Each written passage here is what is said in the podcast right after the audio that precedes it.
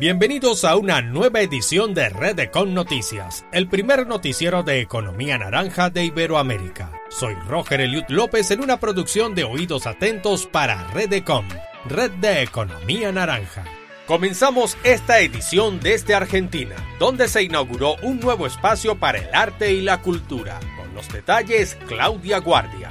Rosario, una de las ciudades de Argentina que cuenta con un importante ecosistema creativo, abre sus puertas a un nuevo espacio para la cultura, Desmayo Galería de Arte, que tiene la impronta de trabajar con procesos performáticos y artistas emergentes con una sólida obra, como Nicanor Rosés, Juana Torres y Celeste Carnovali, estas últimas próximas a inaugurar. Nos relata uno de sus directores, Mauro Guzmán, que este espacio abierto al trabajo cultural de la ciudad se propone trascender fronteras, pero no solo geográficas, sino sino también disciplinarias. Para mayor información, visita Desmayo Galería de Arte en Instagram. Reporto desde Argentina, Claudia Guardia para Redecon Noticias. Cruzamos el Río de la Plata para conocer una interesante iniciativa en Uruguay que consiste en convertir los escenarios teatrales en sets de filmación. Con más información, Michelle Martínez. Ante el cierre de espectáculo y poco foro permitido, el teatro uruguayo tiene como reto producir una serie televisiva de ficción, en donde los dramaturgos y actores han transformado su escenario en un set de filmación. El dramaturgo uruguayo, Gabriel Calderón, quien este año obtuvo reconocimiento internacional con trabajos de España e Italia, estará en el proyecto. A su vez, espera que el proyecto invite a reflexionar sobre la necesidad de la producción audiovisual local por un tema de identidad y desarrollo cultural, reportó Michelle Martínez de la Maleta Producciones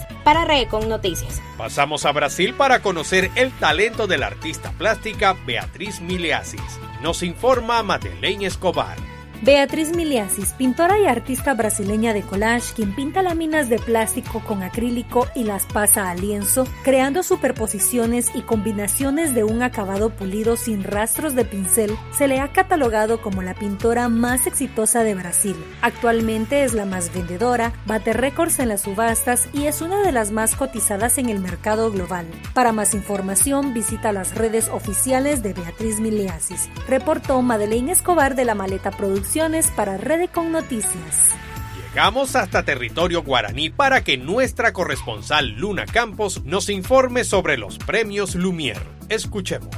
En Paraguay se llevará a cabo la cuarta edición del Premio Lumière 2021, el cual es impulsado desde el año 2018 por la Embajada de Francia y la Alianza Francesa de Asunción en conjunto con el Fondec, Campro y Kili Videos. Los audiovisualistas emergentes entre 18 y 27 años pueden participar para ganar una beca en la Escuela Nacional Superior de los Profesionales de Audiovisual de París. Las bases se encuentran en alianzafrancesa.edu.py, informó Luna Campos de la Maleta Producciones para Redecon Noticias. El Museo Nacional del Perú fue inaugurado recientemente, pero dejemos que nuestro corresponsal Álvaro Molina nos presente el siguiente informe con una imponente puesta en escena llena de luces, color, baile, música y mucha peruanidad, se celebró la apertura oficial del Museo Nacional del Perú, MUNA, majestuoso recinto ubicado en Pachacamac, que albergará lo mejor de nuestra diversidad y patrimonio cultural, informó el Ministerio de Cultura. La ceremonia oficial contó con la presencia del presidente de la República, Francisco Sagasti, quien dio el discurso de bienvenida e invitó a todos los habitantes del Perú para recorrer el legado de nuestras raíces desde la próxima semana. Reportó Álvaro Molina de la Maleta Producción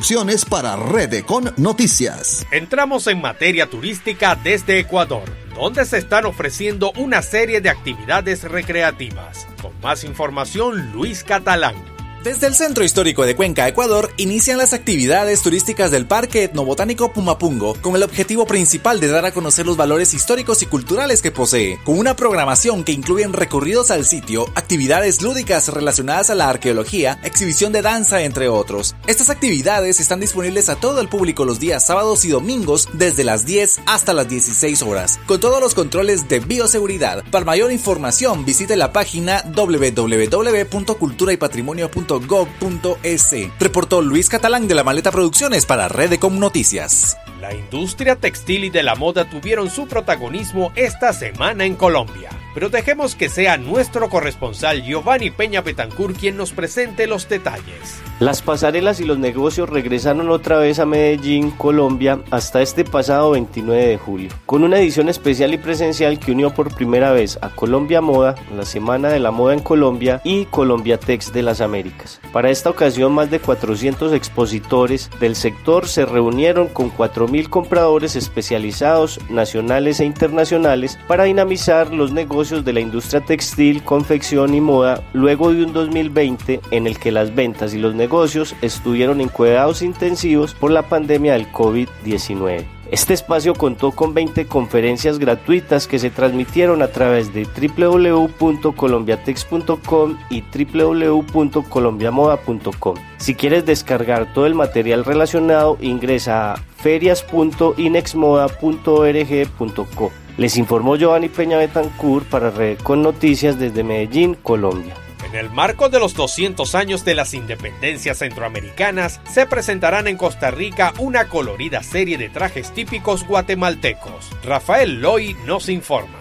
El Museo Histórico Cultural Juan Santa María, junto con la Embajada de Guatemala en Costa Rica, ofrecerán una serie de trajes típicos guatemaltecos. Esto como anticipo de las conmemoraciones de los 200 años de las independencias centroamericanas. La muestra incluye vestimentas autóctonas de regiones como Quetzaltenango, Alta Verapaz, San Juan Zacatepeques, entre otras. Estará disponible hasta el 22 de agosto, de martes a domingo de 9 a 5.30 pm. Para obtener más información, visite su página en Facebook, Museo Histórico Cultural Juan Santa María, Costa Rica. Reportó Rafael Hoy de la Maleta Producciones para Rebecón Noticias. Incursionamos en la tecnología desde Guatemala, donde Jonathan Solomán nos informa sobre lo que fue el concurso Innovatón.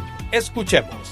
Carlos Morales de Guatemala fue el ganador del Innovatón 2021 en la categoría Planeta, impulsado por Nestlé. El proyecto de Carlos Morales Llena Master consiste en la elaboración de una válvula magnética de fácil instalación y bajo costo que automatiza el proceso de llenado de agua en recipientes sin utilizar electricidad, previniendo rebalses y ahorrando agua y tiempo a los usuarios. A lo largo del concurso digital Innovatón, Nestlé contribuyó con más de 200 mil dólares en capital semilla, equipos tecnológicos, sesiones de emprendimiento para todos los participantes, mentorías para los ganadores locales y acompañamiento a los cuatro ganadores regionales. Reportó desde Guatemala para Redecon Noticias Jonathan Solomán de la Maleta Producciones. Y seguimos en Guatemala con Brenda Santizo para conocer los detalles de lo que fue el concurso Alfombra Mundial del Año Sacobeo 2021.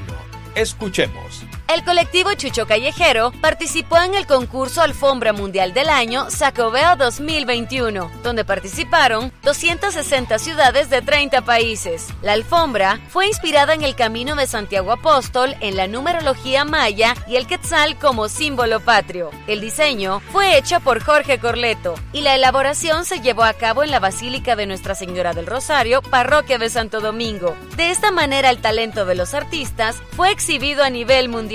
Para conocer más sobre el trabajo que realizan, pueden visitar las redes oficiales del colectivo. Reportó desde Ciudad de Guatemala, Brenda Santizo de la Maleta Producciones para Radecon Noticias. Y un grupo de artistas y activistas se hicieron presentes en la frontera entre México y los Estados Unidos para manifestarse a través del arte. Mariana Muñoz nos presenta más información. El pasado sábado 24 de julio se reunieron en el muro fronterizo de Tijuana grupos de artistas, activistas y migrantes con el objetivo de borrar esa división entre México y Estados Unidos apoyándose del arte. Con la ayuda de la iniciativa del artista plástico y promotor cultural Enrique Chu será posible, ya que el muro nos hace recordar esa separación, buscando una alternativa en la pintura, brindándole un significado simbólico y dándole vida al mural de la hermandad con apoyo de migrantes informó desde Redecon México Mariana Muñoz con investigación de Fernando Quirós de Cima Cultural. Y con esta información finalizamos esta edición. No sin antes invitarlos a seguirnos en nuestras redes sociales como arroba inforedecon en Facebook